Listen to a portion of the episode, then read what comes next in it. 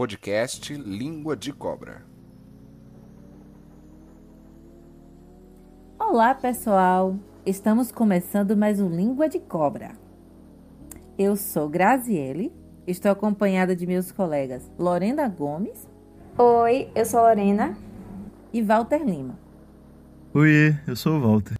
Produzido pelo Núcleo de Ofiologia em Animais Peçonhentos da Bahia, em conjunto com os alunos da disciplina de ação curricular em comunidade e sociedade da UFBA, está trazendo nesta conversa com três pesquisadoras um assunto interessante, uma pesquisa sobre as aranhas marrons da Bahia e também a respeito dos acidentes relacionados a este animal. Vem conosco!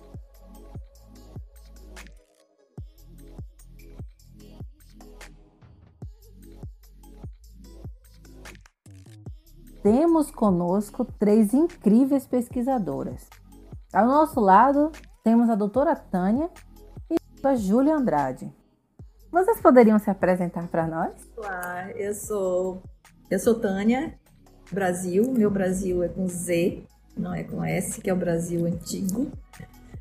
E eu sou professora aposentada da Universidade Federal da Bahia e estou aqui trabalhando ainda com pesquisa e com orientação dos estudantes de iniciação científica. E eu trabalho com a, junto com a professora Rejane Lira com os animais peçonhentos, entre os quais as aranhas, que a gente vai falar daqui a pouco sobre as aranhas do, da família Sicariidae.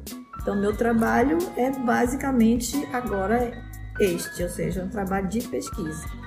O ensino eu já fiz durante mais de 30 anos. E você, Júlia, qual a sua unidade com o trabalho, sua experiência com o trabalho com a professora Tânia? Como é que tem sido? Olá, gente. Meu nome é Júlia. Eu sou estudante de Biologia da Universidade Federal da Bahia. Em novembro, mais ou menos, de 2020, eu entrei no NOAP, o Núcleo de Ofiologia e Animais Pacientes da Bahia, e mais recentemente, em 2021, eu comecei a trabalhar com as aranhas e num projeto de iniciação científica com a família Sicariida, que vocês vão conhecer. Sou orientanda das professoras Regiane, né? E da professora Tânia Brasil. Então, a gente queria voltar aqui a nossa pergunta para a nossa professora Tânia. Poderia então nos explicar quem são as cicarídeas? Então, as cicarídeas são realmente aranhas é, pequenas, né? E essa família, ela tem dois gêneros, ou seja, dois grupos dentro dela. E esses dois grupos, esses dois gêneros, são os gêneros Loxoceles, que são todas de importância médica, todas que podem causar acidente nos seres humanos, e o gênero Sicários, que são aranhas que se enterram, tem um comportamento muito interessante, porque elas ficam enterradinhas na areia, na área da caatinga. Todas, do, todos esses dois gêneros têm uma predominância muito grande nas áreas de caatinga uhum. na Bahia. Uhum. E as Loxoceres, então, que são é, aranhas de importância médica, são bem pequenas e geralmente nos livros vocês vão encontrar essas aranhas Loxoceles com o nome de aranhas marrom. Interessante, professora. Então a gente poderia dizer que todas as aranhas marrons são Loxoceles? De maneira nenhuma. Se a gente é, olhar pela natureza, todas as aranhas, a grande, a maior parte das aranhas que vocês vão encontrar na natureza serão da cor marrom.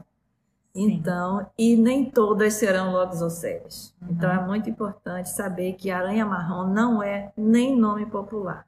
Aranha marrom é um nome que surgiu nos livros e acabou sendo repetida pelos livros e pelos estudantes, mas nem a gente nem poderia considerar como nome popular, porque o povo, de uma maneira geral, não reconhece o que é aranha marrom do que não é. Então, esse nome aranha marrom, de onde surgiu esse nome aranha pois marrom? É, eu sinceramente não sei. Provavelmente hum. eu imagino que algum pesquisador, para tentar se comunicar, para tentar se fazer entender com a comunidade dele, criou Sim. esse nome porque realmente ela é marrom. Se houve algum pesquisador como este, ele não conseguiu se fazer entender porque internamente as aranhas marrons, nem todas as aranhas marrons são Loxosceles. Então é um nome que acabou ficando o nome de livro e não o nome popular.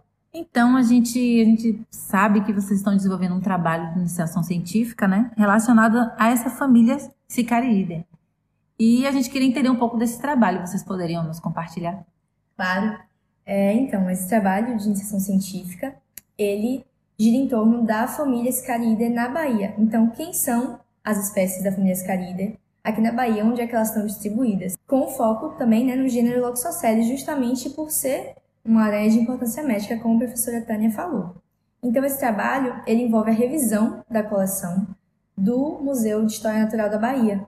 Então, revisando as aranhas, identificando elas na lupa. É, a gente fala muito isso nos cursos de sobre araneísmo, né, sobre a identificação dessas aranhas, e realmente por elas serem muito pequenas, é muito difícil a gente identificar a olho nu. Esse processo ele é feito na lupa e dessa forma a gente identifica as espécies e estamos criando mapas de distribuição delas aqui na Bahia. As aranhas da família Sicaridae são aranhas reclusas. Né? As sicários, elas podem se esconder sob a areia. As oxoceles têm muitas espécies que são de grutas. É, são aranhas bem pequenininhas, então o corpinho delas tem mais ou menos 3 milímetros do tamanho de uma unha do dedo.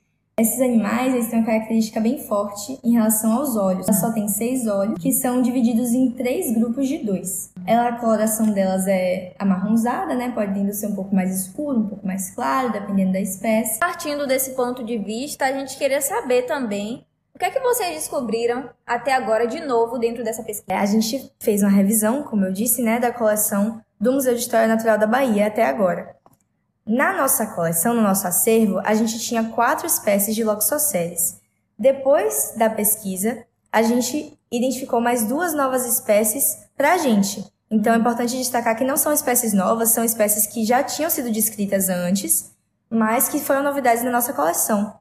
E em relação a sicários, a gente tinha duas espécies também na coleção, e a partir do trabalho foram incluídas mais duas. Além da inclusão, a gente teve ampliação também da distribuição.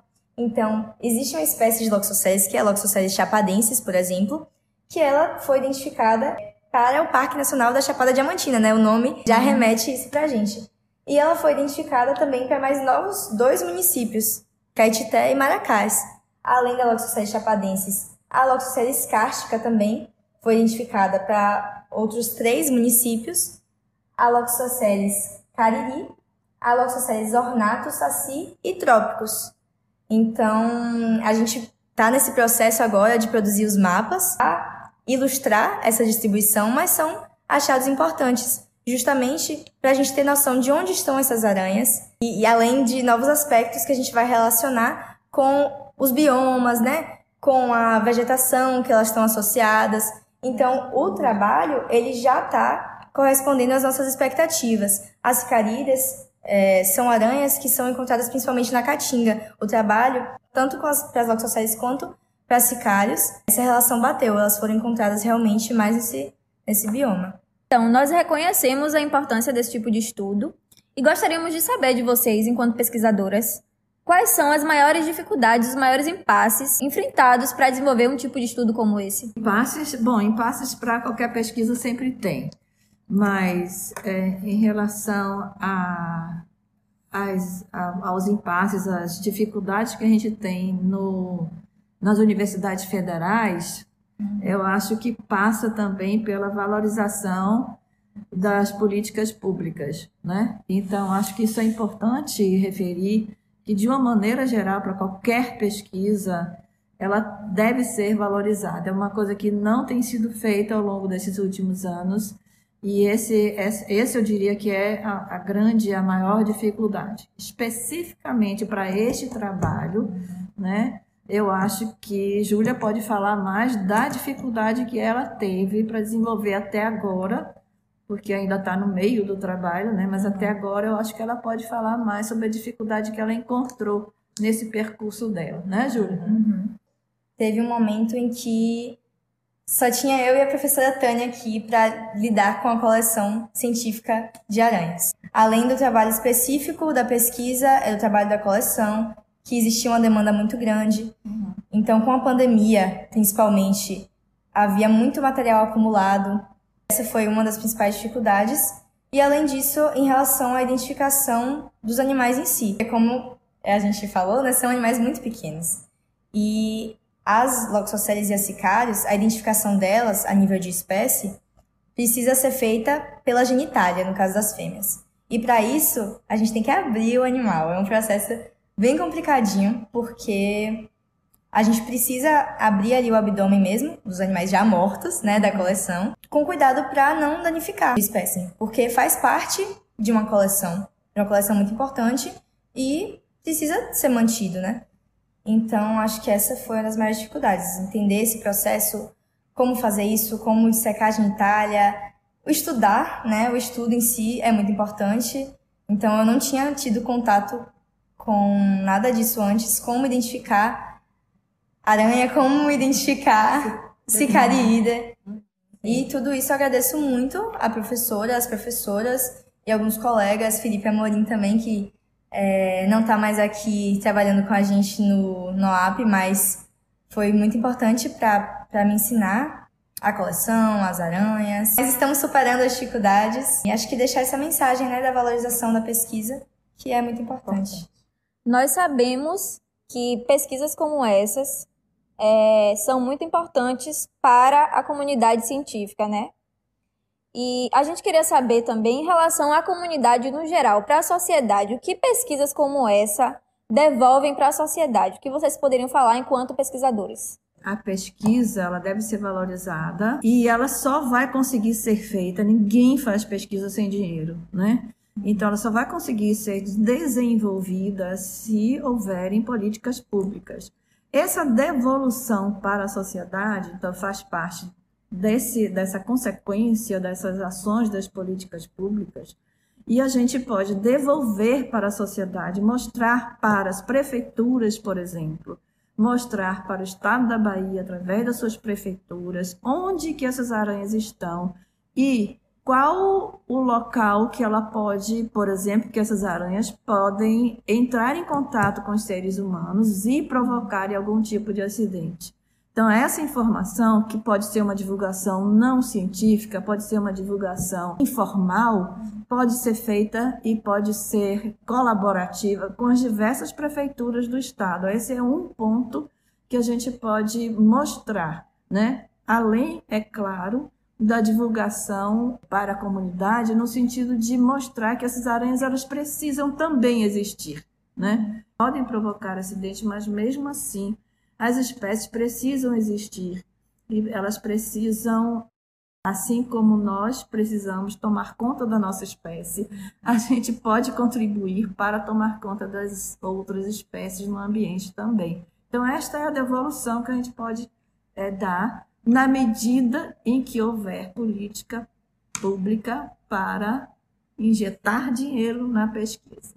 E agora iniciaremos a nossa entrevista com a professora doutora Yukari Misi, que foi orientadora, junto com as professoras doutora Regiane Lira da Silva e a doutora Tânia Brasil, do posto eletrônico, no 11º Congresso Brasileiro de Epidemiologia sobre araneísmo no Nordeste brasileiro e ocorrência das espécies de importância médica, do orientado Felipe Amorim. Olá, professora. A senhora poderia se apresentar para nós?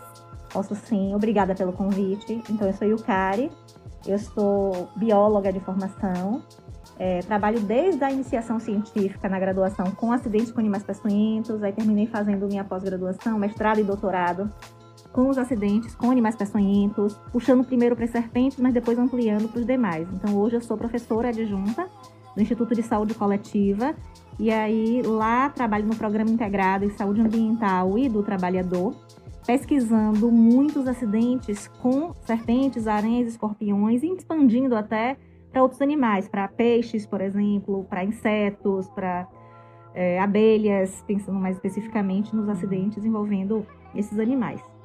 Perfeito, professora. Então, muitas pessoas sabem que, apesar de terem um tamanho pequeno, as aranhas marrons podem causar vários acidentes.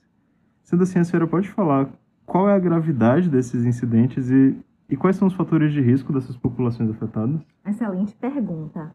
Então vamos lá. De fato, as aranhas marrons são bastante pequenas, entretanto, das aranhas que existem aqui no Brasil, com veneno capaz de causar danos maiores ou eventualmente matar um ser humano, as aranhas marrons são as mais perigosas. É, os acidentes, como elas são muito pequenas, os acidentes costumam acontecer quando a pessoa calça um sapato, quando a pessoa vai vestir a roupa, ou mesmo se vira e ela está no local.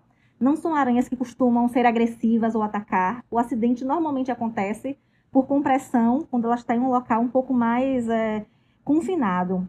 Então, em relação especificamente aos fatores de risco, os acidentes podem estar associados a ambientes mais frios. Então, pessoas que vivem em locais mais frios ou próximos a ambientes de caverna. E pessoas que costumam é, explorar esses locais, ou fazendo trilha, ou mesmo é, morando nesses ambientes, terminam estando mais suscetíveis. O acidente ocupacional, acidente relacionado ao trabalho, também não pode ser desconsiderado nesse, nesse, no loxocialismo, que são os acidentes com as aranhas marrons. Então, pessoas que manejam o ambiente, trabalhadores rurais, por exemplo, também estão em maior risco. No caso de uma picada de aranha marrom, quais são os primeiros sintomas que são sentidos pelo paciente? E como que a equipe de saúde consegue reconhecer e diferenciar a picada da aranha marrom da picada de outras espécies? Excelente pergunta também, especialmente porque vai dialogar com o serviço. Então, os primeiros sintomas do acidente com aranha marrom terminam que são um pouco parecidos com as demais aranhas, então pode doer um pouquinho, embora muitos pacientes não refiram nem dor local. Pode ficar uma bolinha, como se fosse uma picada de mosquito, sabe? Uma picada de é, um pernilongo, enfim. E pode ficar levemente avermelhado no local. O problema não é a lesão inicial em termos de gravidade. Como a, lesão inicial não é tão chamativa, após alguns dias da picada local, pode começar a ficar com aspecto mais marmoreado, inclusive é assim que se chama na literatura específica. Parece um hematoma com várias, vários veios mais claros, como se fosse um mármore mesmo.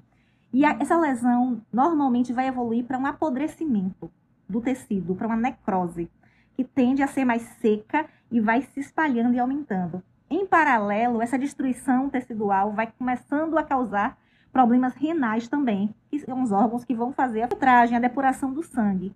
Então, mais imediatamente é a dor discreta, é aquela bolinha, vermelhidão local, mas depois de uns dias evolui de maneira mais agressiva, nos casos mais graves, né? Em relação à equipe de saúde, então, como é que a equipe de saúde consegue reconhecer os sinais a partir da, do que o quadro apresenta? Normalmente, essa lesão mais marmoreada, que eu chamei a atenção, ela é bem típica. Ela uhum. é quase uma identidade do acidente com essa aranha. Então, tendo essa lesão, os profissionais que já estudaram um pouco sobre os acidentes e normalmente fazem capacitações e treinamentos, reciclagem, eles já sabem que essa lesão é indicativo que o acidente foi com essa aranha. E aí precisaria realmente buscar tratamento específico. Então, depois da ocorrência do acidente, como que a pessoa deve proceder? E como que se dá o tratamento? E ainda assim é importante que o paciente vá para um posto de saúde ou para uma UPA? Muito bom você ter tocado nesses temas. E indo do final para o início, sim, é extremamente importante que ele procure, que ele busque atendimento médico especializado, porque enquanto ele não buscar o que seria, vou chamar dessa forma, o antídoto, antídoto do veneno circulante, o veneno continuará circulando, continuará causando lesões. Então, como se dá esse tratamento? Então, imediatamente, uma vez que a pessoa tenha sido picada por uma aranha é, lavar o local, a higiene é sempre importante, lavar o local com água e sabão, é o que se deve ser feito, e buscar mais rápido, o mais rápido possível o serviço de saúde. Quanto mais tempo a pessoa demora para ir ao serviço de saúde, a uma UPA, por exemplo, que é a unidade de pronto atendimento, mais tempo se passará para a pessoa receber o tratamento específico. O envenenamento, a gravidade do envenenamento é tempo dependente. Quanto mais o tempo passa, mais grave o caso fica no protelar para buscar atendimento médico realmente não é uma boa indicação.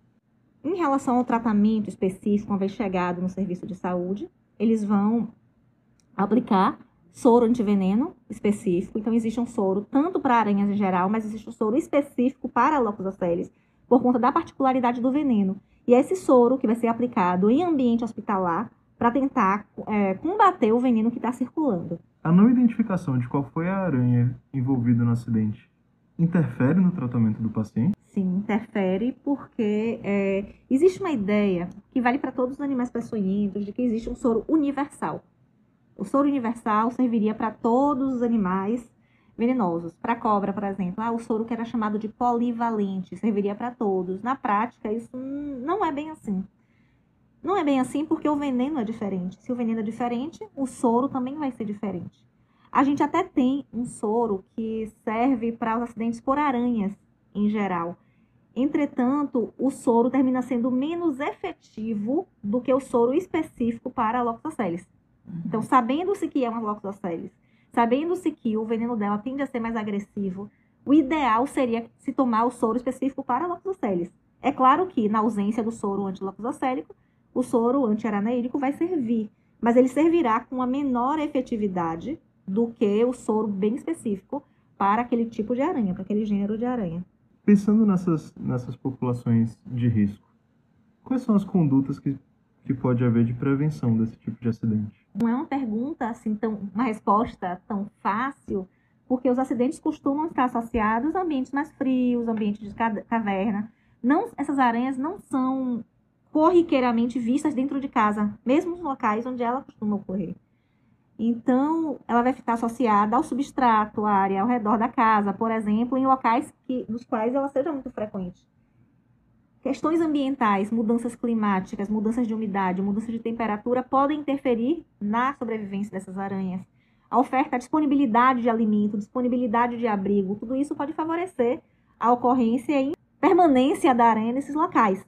E aí, nesse sentido, manter o ambiente limpo pode evitar que o substrato próximo à casa, de quem vive nas áreas rurais, que seriam as pessoas mais acometidas por esses acidentes, pode ajudar a evitar que a aranha fique tão próxima, mesmo sendo aranhas que não são agressivas, mas que a pessoa acidentalmente, ao calçar um sapato, por exemplo, sem querer, tem um acidente, ao vestir a roupa, ao se virar na cama, sem querer o acidente aconteça. Então, manter esse ambiente limpo, bater calçado é a tônica para todos os animais peçonhentos e sempre assim, pensando, pensar no meio ambiente, porque o meio ambiente que eu abrigo para elas, assim como para a gente, se a gente mantém esse meio ambiente em equilíbrio, a gente evita que essas distorções se traduzam em uma maior proliferação dessas aranhas.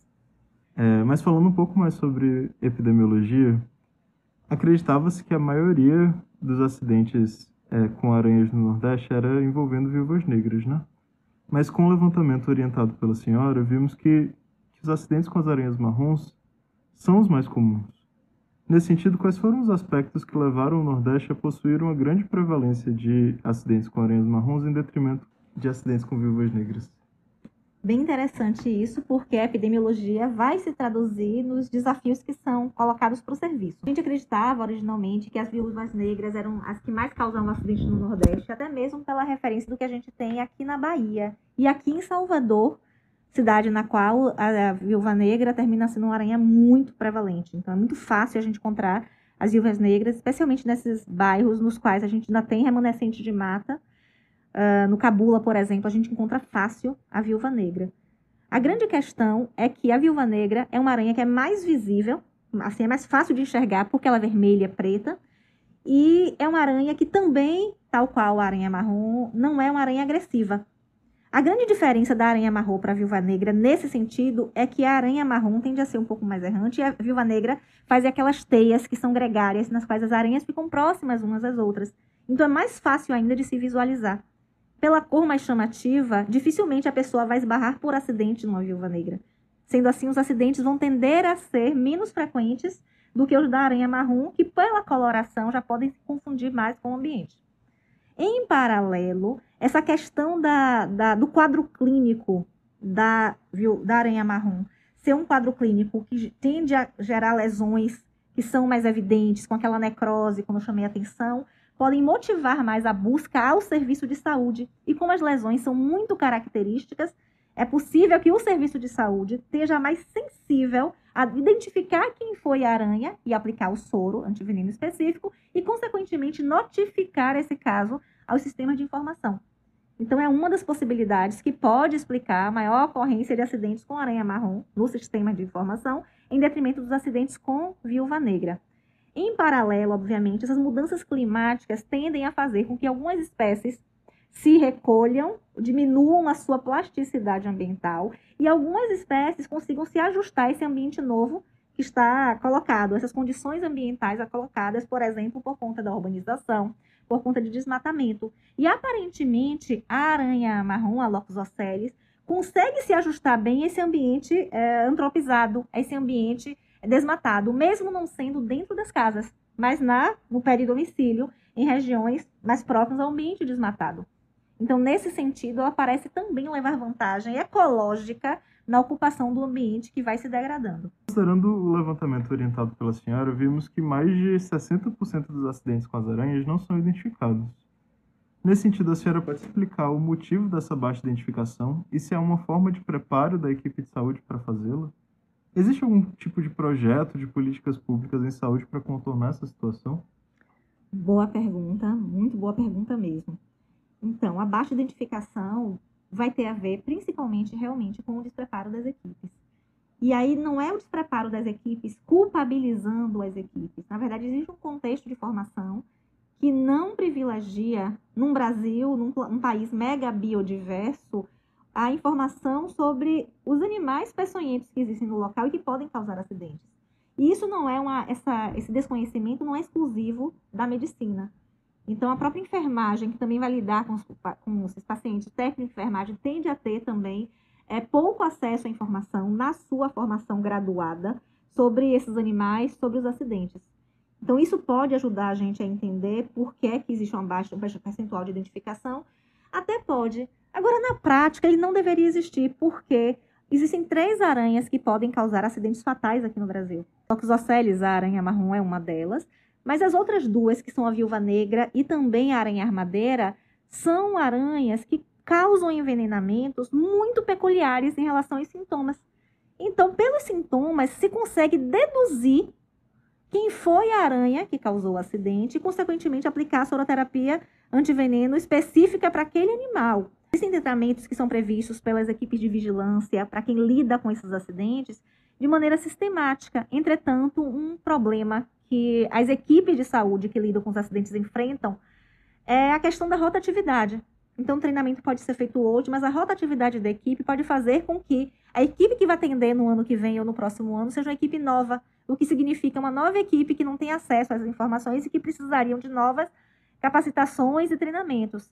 Então, é interessante que hajam programas que sejam mais sistemáticos para garantir cobrir todos esses profissionais novos que vão chegando aos locais para a gente ter certeza de que ele estará devidamente instruído sobre como identificar, como tratar e como devidamente notificar esses acidentes. Além disso, uma estratégia que seria muito bacana para ajudar as equipes de saúde no atendimento a esses pacientes seria ter biólogos nas equipes.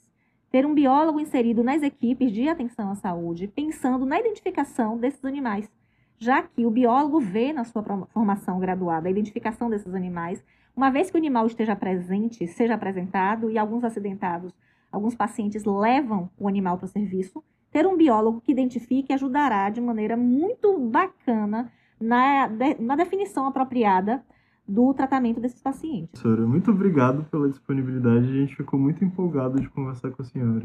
Imagina, eu que agradeço a oportunidade. Foi muito bacana para mim estar aqui, trocar essa figurinha com vocês sobre esses acidentes e contem comigo para outras oportunidades.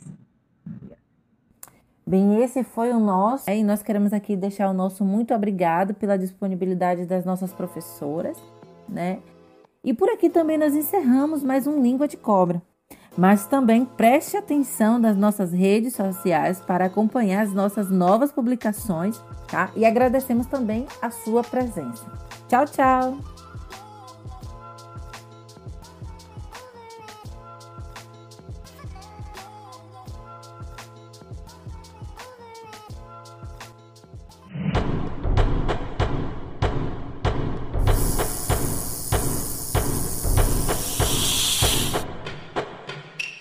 Podcast Língua de Cobra.